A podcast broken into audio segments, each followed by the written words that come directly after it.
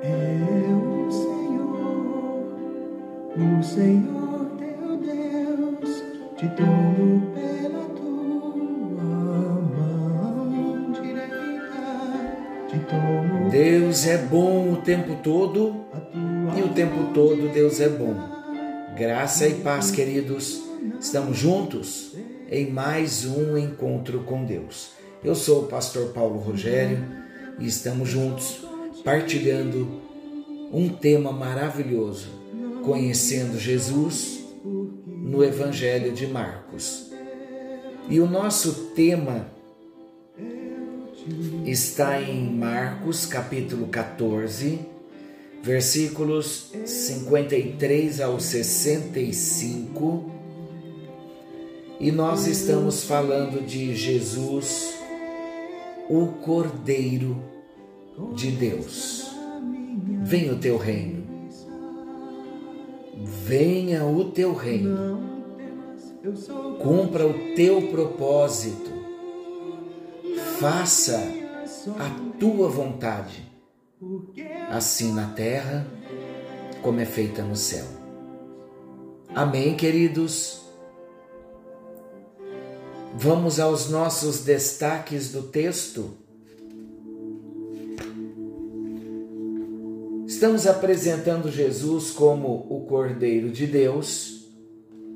E o primeiro destaque, procurando acusação contra ele, Jesus foi apresentado para o sumo sacerdote, ali ele foi interrogado. Ele não respondeu absolutamente nada e o sumo sacerdote não encontrou em Jesus crime algum. Em outras palavras, o Cordeiro é perfeito, o Cordeiro é próprio para o sacrifício. O segundo destaque, falamos no encontro anterior, o silêncio de um inocente. Jesus não abriu a sua boca. Como cumprimento da palavra do profeta Isaías no capítulo 53, versículo 7, que diz que Jesus foi maltratado, mas aguentou tudo humildemente e não disse uma só palavra. Ficou calado como um cordeiro que vai ser morto, como uma ovelha diante dos seus tosquiadores. Ele não abriu a sua boca. E fizemos um destaque importantíssimo no encontro anterior, falando sobre a importância do silêncio. Falamos dos prejuízos que nós mesmos trazemos para nós quando falamos indevidamente. Como precisamos domar a nossa língua, como precisamos pedir ajuda para o Senhor para nos silenciarmos. E hoje, o terceiro destaque, a revelação da identidade do Cordeiro. Quem era esse Cordeiro? João Batista declarou profeticamente: Eis aí o Cordeiro de Deus que tira o pecado do mundo. Meus amados, quando nós analisamos esse texto, nós vemos que quando perguntaram a Jesus se ele era o Messias, ele abriu a sua boca para dizer que sim. Ele sabia que essa declaração da sua identidade sobre o Messias, ele tinha o entendimento que essa declaração seria o fator determinante para a sua acusação. E ele não teve medo de proclamar que era o Messias. O que ele disse era verdadeiro, bem como tudo o que ele dizia e fazia. Jesus nunca falou uma inverdade, ele nunca viveu de modo contraditório aquilo que ele era. Jesus era justamente essa verdade tão viva no seu ministério. E era isso que fazia dele um homem de tamanha autoridade. Ele vivia o que ele pregava e ele pregava o que ele vivia. Esse é um ponto também determinante para as nossas vidas. Somos chamados para viver o que pregamos e pregar o que vivemos. Será que isso já tem sido realidade na nossa vida? Esse precisa ser o nosso alvo como cristãos, como filhos de Deus, como discípulos, nós precisamos estabelecer esta meta: pregar o que vivemos e viver o que pregamos. Muitas vezes, as palavras da nossa boca não têm peso de autoridade, porque não vivemos o que falamos. Agora, queridos, quando nós falamos o que vivemos, começamos a ter autoridade. A palavra de Deus em Provérbios, capítulo 28, versículo 1, diz assim: Os maus fogem, mesmo quando ninguém os persegue, mas o homem honesto, ele é valente como um leão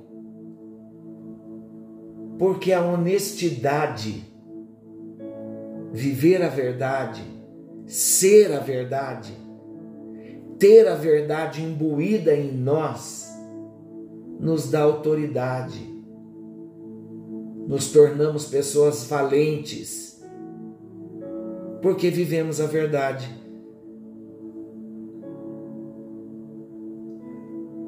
Quando olhamos o texto, Jesus apresentado para o sumo sacerdote, sendo acusado, não respondendo absolutamente nada, se silenciando e agora revelando a sua própria identidade, além de Jesus se declarar o Messias, Jesus também se revelou como Filho do Homem ele se revelou como filho do homem que no futuro seria visto assentado à direita de Deus.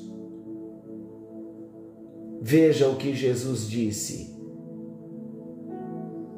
Filho do homem, ou seja, aquele homem momentaneamente frágil e humilhado, era, no entanto, a autoridade máxima enviada por Deus aos homens. Meu Deus, até o próprio sacerdote não discerniu que a autoridade máxima estava diante deles, diante do povo. Quantas vezes falamos de Jesus mas não reconhecemos Jesus como autoridade máxima nas nossas vidas. Se eles, as autoridades, a multidão, se eles vissem Jesus na sua humilhação, eles deveriam estar certos de que aquela imagem logo seria substituída pela gloriosa expressão do seu poder. Somente alguém assim Estou falando de Jesus. Somente alguém como Jesus. E na verdade, somente Ele, Jesus, cheio de autoridade divina, podia resgatar o homem perdido. O cordeiro deveria ser perfeito e Jesus era. Por isso ele estava apto para ser entregue. Ele era o cordeiro perfeito. Jesus, ele se ofereceu para resgatar a mim e a você. Nós estávamos perdidos. Por isso, Jesus foi reconhecido como isento de toda a culpa. Ele também não pecou com seus lábios, tentando justificar-se diante dos seus acusadores. Não, queridos, ele não se justificou, mas ele se entregou. Ele confiou em Deus e ele se entregou por todos aqueles pelos quais ele viera morrer a visão espiritual de Jesus permitiu a ele ver que a sua momentânea humilhação seria substituída pela gloriosa autoridade que lhe foi outorgada pelo Pai Celestial. Isso é grandioso, isso é maravilhoso. Eu quero orar com você. Antes, porém, eu quero perguntar a você: como você tem se portado diante de acusações, quando se levantam contra você, quando falam mal da sua pessoa? Vamos consultar a nossa consciência para verificarmos se há algum fundamento nas acusações? Se houver, vamos nos arrepender, vamos confessar o pecado a Deus. Mas quando formos acusados, queridos, se não houver fundamento, vamos entregar imediatamente todo o assunto nas mãos do Senhor, porque Ele vai trabalhar para trazer o livramento. Ele vai trabalhar para trazer paz ao nosso coração. Não vamos precisar brigar, discutir, entrar em contendas, em divisões. Não. O silêncio continua sendo a melhor resposta. Senhor nosso Deus e amoroso Pai, é da tua presença que nós precisamos. É do teu espírito que nós precisamos. Desejamos que o teu propósito se cumpra em nós e através de nós. E temos desafios diários. Por isso precisamos do teu favor, da tua bênção, da tua ajuda é a nossa oração. Sustenta-nos, levanta-nos, amadureça-nos. Em quem tu és. E faz-nos fortes. Porque se Jesus, sendo o nosso Mestre e o nosso Senhor, foi acusado injustamente e não abriu a sua boca, assim nós, como discípulos, como seguidores, também o seremos. E pedimos que o Senhor nos ajude, para que nesses momentos venhamos manifestar o fruto do Espírito. Em nome de Jesus oramos. Amém, amém e graças a Deus.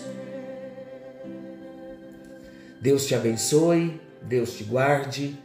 Querendo bondoso Senhor, amanhã estaremos de volta nesse mesmo horário com mais um encontro com Deus. Não se esqueçam, Jesus está voltando, precisamos estar prontos. Fiquem com Deus. Forte abraço.